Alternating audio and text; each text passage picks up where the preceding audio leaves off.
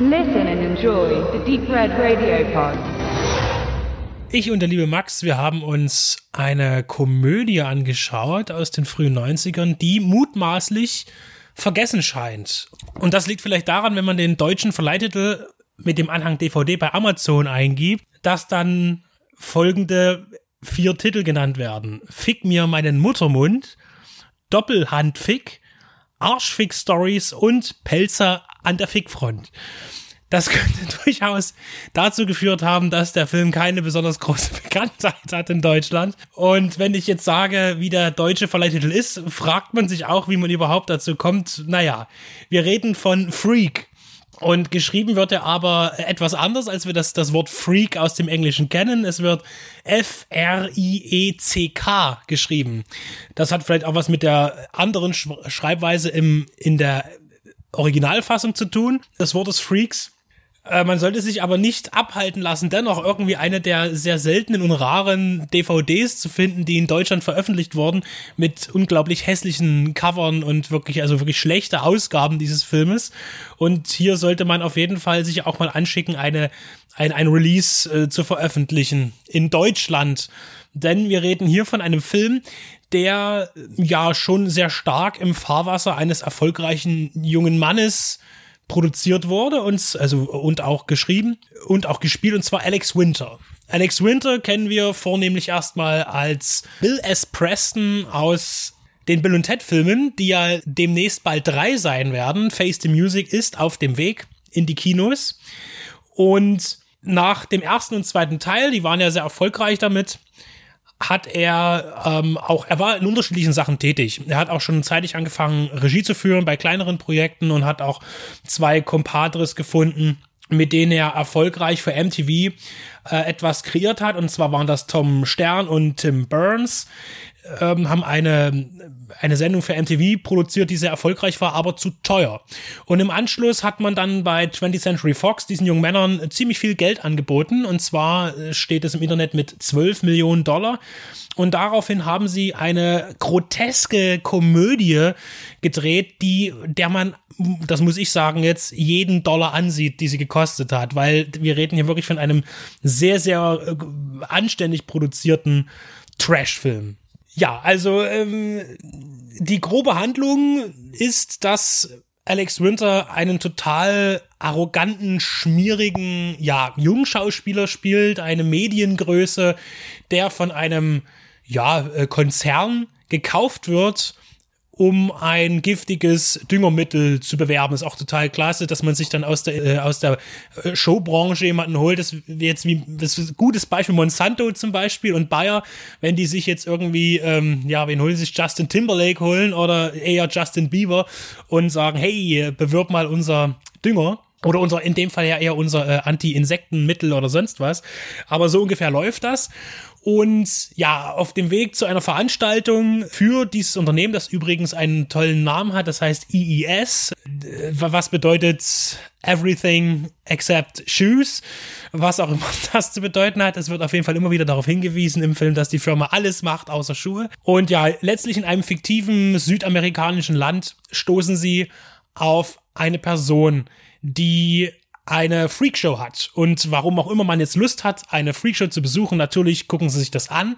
Aber die Krux ist natürlich, dass der böse Freakshow-Besitzer äh, seine Freaks daher bekommt, dass er sie selber erzeugt, indem er ihnen irgendwas mit, mit irgendwas einreibt, mit einer Substanz und die werden dann halt entstellte Wesen. Und da fällt mir jetzt ein, ich hatte mir schon während des Filme gucken so ein paar Titel zurechtgelegt, auf denen dieser Film basiert und da fällt mir jetzt auch noch Dr. Zyklop ein tatsächlich, der da eigentlich auch ganz gut reinpasst. Und äh, ja, jedenfalls wird dann dieser wunderschöne Alex Winter zu einer äh, entstellten Monstrosität. Und ja, mit seinen Mitmonstern versucht man dann irgendwie den Wahnsinn zu stoppen und dieser ganzen Situation zu entfliehen.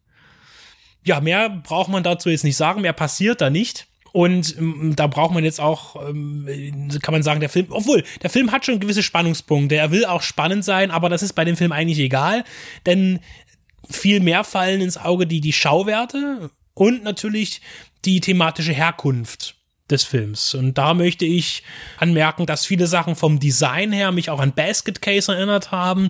Aber inhaltlich natürlich sind, ist Freaks zu erkennen von Todd Browning aus den frühen 30ern, der natürlich äh, sehr viel dramatischer und ernster ist. Äh, und natürlich die Insel des Dr. Moreau oder eben dann die, die Remakes und äh, zum Beispiel DNA, wo es eben auch darum geht, dass Wesen irgendwo im exotischen Raum existieren, die einen menschlichen Herrscher haben, der sie schlecht behandelt. Wie Benedikt schon sagte, ist das ein Film, der in keinster Linie auf dieser normalen Handlungsebene oder nur in sehr geringer Linie funktioniert, der wahrscheinlich aber auch wissentlich nur auf Schaueffekte setzt, einerseits Special Effects und andererseits zu sehr großen Teilen diese Metaebene bedient. Ich habe keine Ahnung, wir haben auf Deutsch geguckt. Ich denke, das kommt in der Originalfassung noch ein bisschen besser rüber, welche popkulturellen oder filmischen Referenzen da gezogen werden. Das geht in erster Linie erstmal los mit der, mit der Besetzung und dass man natürlich auch von den Schauspieler, Schauspielerinnen, die da mitspielen, auch immer mal ein paar Seitenhiebe auf andere Projekte macht. Und das ist quasi ein, ein Film von Filmfans für Filmfans, der mit Handlungen in dem Sinne, Benedikt hat es auf den Punkt gut zusammengefasst, nicht viel zu tun hat und sich wirklich durch diese Obskuritäten speist. Und äh, du hast vorhin gesagt, so schön, man sieht den die 12 Millionen Budget in jeder Szene an. Äh, würde ich ein bisschen korrigieren. In manchen Szenen sieht man sie nicht an, denn der uncredited mitspielende Keanu Reeves, der da mal Lust hatte, auch, auch was ganz Abgefahrenes und ob das ein Freundschaftsdienst war oder nicht. Auf jeden Fall war es ein teurer Freundschaftsdienst an seinen Kumpel, weil für die Rolle immer nur als äh, Dogboy oder ne, so Wolfsmann ähnliches Ding, hat er, glaube ich, eine Million bekommen, wenn man, wenn das so stimmt. Keine Ahnung, ob das jetzt wieder der alte Streit, ob das in diesen 12 Millionen mit drin ist oder nicht. Und er ist eigentlich tatsächlich die, die größte, der größte Name im Film, der aber nicht zum Bewerbungszweck mitgenommen wurde, weil er ist äh, noch nicht mal genannt im Abspann. Und da gibt's noch ganz viele andere spannende Personen, nämlich wir haben Mr. T, der mehr oder weniger sich selbst spielt und nur äh, die weibliche Form davon. Auch ein interessanter Fakt am Rande, dass der wohl am Ende von den Dreharbeiten so genervt gewesen sein soll, dass er drei Tage äh, vor Drehstopp schon das Handtuch geschmissen hat und in irgendeiner Szene, ich habe sie nicht erkannt, habe nicht genau genug hingeguckt, musste er wohl gebuddy-doubled werden, die man im Film so sieht. Kleine Facts am Rande. Und dann gibt's natürlich noch so Darsteller wie Brooke Shields, die da mitspielen, deswegen auch so ein Blaue Lagune Verweis oder wir haben William Settler oder dann halt auch zum Teil überhaupt nicht erkenntlich, was ja auch der, der Gag dabei ist, ähm, John Hawkes als Cowboy-Mann, also quasi eine, eine Kuh mit einem Hut auf. Oder wir haben Bob Goldwaite, der vielen ja unter dem Namen gar nicht so bekannt ist, aber ja, wenn man die Police Academy Filme verfolgt hat, den, ich weiß jetzt auch gar nicht den Rollennamen dort, aber den, den Verrückten, äh, noch mit dieser unglaublich nervigen Stimme, zumindest in der deutschen Synchronfassung. Benedikt sagt dann noch zu den persönlichen Verstrickungen dahinter noch was. Das ist so das eine, wo dann natürlich sehr viele Schauwerte sind und dann haben wir eine Menge an sehr unterschiedlichen, auch qualitativ unterschiedlichen ähm, Special Effects, die da einfließen, sei es nur extrem für den Film natürlich angemessene, aber natürlich unrealistisch und in dem Sinne auch schlecht gemachte Mad Paintings oder so. Wir haben aber auch Verbeugung an Ray Harryhausen in manchen Szenen. Wir haben wunderbar plastische Effekte mit kreierten Monströsitäten, die dann zum Beispiel auch sehr zu den zusätzlich zu den aufgezählten schon an an Braindead haben die mich erinnert an an, an so an diese mutierte Mutter von ihm oder an das Baby also, und das ist ja auch nicht von ungefähr so eine ähnliche Zeit gewesen. Also, als der Film rauskam und entstand, hat man vielleicht schon mal Braindead gucken können. Also, bin ich mir relativ sicher. Dort hat er wirklich seine Schauwerte. Das ist ja erstens auch so ein kleiner Jurassic Park, den hat man wahrscheinlich noch nicht gesehen. Das ist eher zufällig, weil die Filme liefen auch ungefähr gleichzeitig. Aber von der Anlage ist das natürlich auch so ein Attraktionen-Dings. Und, und Randy Quaid, um noch einen Namen zu nennen, spielt dort den durchgedrehten Parkwärter. Wir haben einen schönen Effekt, wo zwei, zwei Augen, die so, die, die, die, die Leibgarde spielen, die übrigens natürlich auch von Menschen gespielt werden, jetzt nicht unbedingt bekannte Darsteller. Also da sind ganz viele. Es gibt noch so eine, eine Wurmkreatur, die mich sehr an die, an, oder Raupe besser gesagt, an, an das ist relativ eins zu eins ge geklaut, also diese rauchende Raupe aus Alice im Wunderland. Also man, man hat sich da aus einem Potpourri von allen vorhandenen Filmen wunderbar was zusammen gebastelt und zum Teil auch gute Special Effects gemacht, auch so am Anfang hat es mich so ein bisschen, wenn die, die Hauptprotagonisten, ein Mann und eine Frau werden so zusammengemorpht und das ist so ein Körper mit zwei Köpfen, das hat mich dann irgendwie tatsächlich an He-Man erinnert, hier Too Bad, der doppelköpfige Stratege des Schreckens oder Alex Winter, unser Hauptcharakter, der hat dann so eine schlechte Körper- und Gesichtshälfte, das, das sah schon ziemlich ähm, Two-Face-mäßig aus und da hat man sich sehr viel Mühe gegeben und wie du schon sagtest, ähm, eine Menge Special Effects reingesteckt, weil da auch viele bekannte und interessante Leute hinter der Kamera am Werkeln waren in verschiedensten Positionen. Federführend ist für die ganzen optischen Effekte auch Tony Gardner zu nennen mit seiner Firma. Der hat da auch sehr viel im, im Action-Bereich auch gearbeitet, aber auch im, äh, zum Beispiel, diese, gibt zum Beispiel berühmte Szene bei Three Kings, wo die, eine Patrone durch den Körper eines Soldaten hindurchgeht, da äh, hat er hohe Aufmerksamkeit für bekommen, das ist ein Effekt von ihm. Er hat zum Beispiel auch was mit den Helmen von Daft Punk zu tun als Designer und äh, die, die, die Stile, die äh, man sehen kann in dem Film, sind ja auch ganz unterschiedlich. Du sagst schon, wir haben ein bisschen Stop-Motion, wir haben dann schon frühe Computereffekte zu sehen, zum Beispiel bei diesem, bei diesem Krötenmann, der dann immer mit, mit seiner äh, Zunge wie ein Chamäleon irgendwie sich irgendwas zum Futtern ranholt. Das ist äh, tatsächlich, sieht mir sehr nach Computertechnik aus.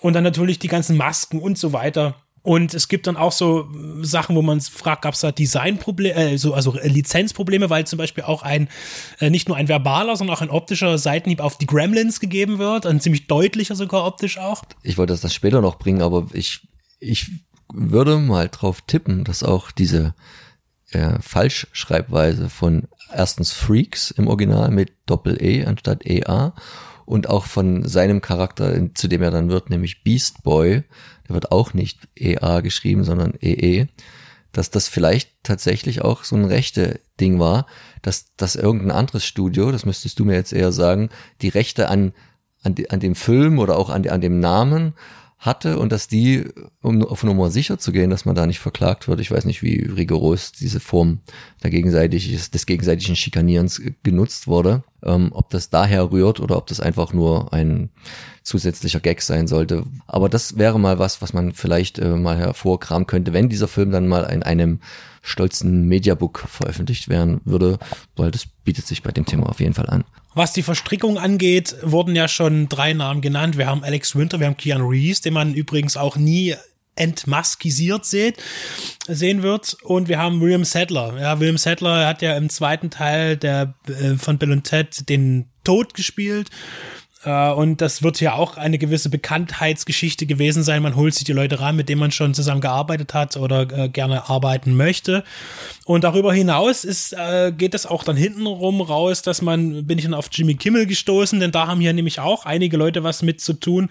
Zum Beispiel auch schon Tom Stern, der das Ganze mit unter anderem auch dirigiert hat. Auch Alex Winter hat dort was zu tun und vor allen Dingen auch äh, unser lieber äh, Bobcat, der dort auch über 250 Episoden inszeniert hat im, im Laufe der Jahre. Das sind ja mittlerweile über 3000 Episoden, die da gelaufen sind von dieser äh, Unterhaltungssendung. Und ja, also das ist wirklich nur, äh, ich habe das Wort leider schon mal genutzt, aber das ist so, na, ich nehme ein anderes, jetzt nehme ich mal bizarr. Es ist, also alles, was man sieht, man fragt sich immer, was ist das? Und, und ich muss aber sagen, dass ich so begeistert bin von diesen Effekten, weil die wirklich sehen klasse aus, weil die auch immer, ja, unterschiedliche Qualitäten haben, aber auch wegen diesen Stilrichtungen. Und das ist äh, total überzeichnet alles. Und natürlich wollen die von den Witzen her und auch wie teilweise der Schnitt ist und bestimmte äh, Kamerazoom und so weiter, äh, ist natürlich total auf eine überdrehte Komödie getrimmt, die einen totalen Surrealismus ähm, anbietet.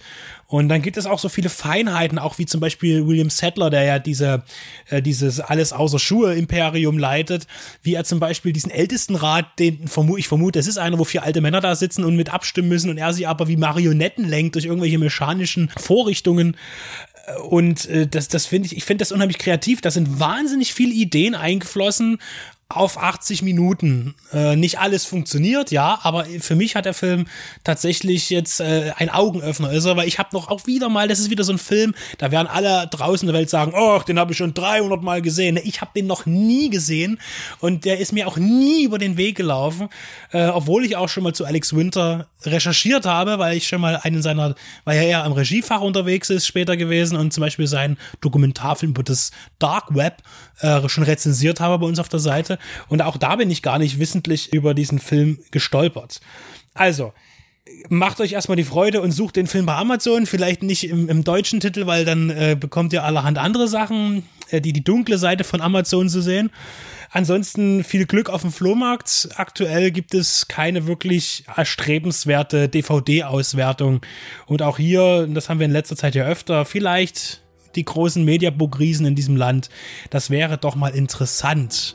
Habe im Netz gelesen, es gibt auf jeden Fall schon eine HD-Auswertung.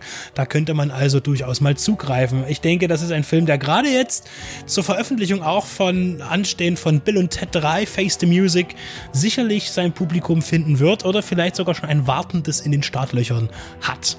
Also, freaked und ich bin begeistert.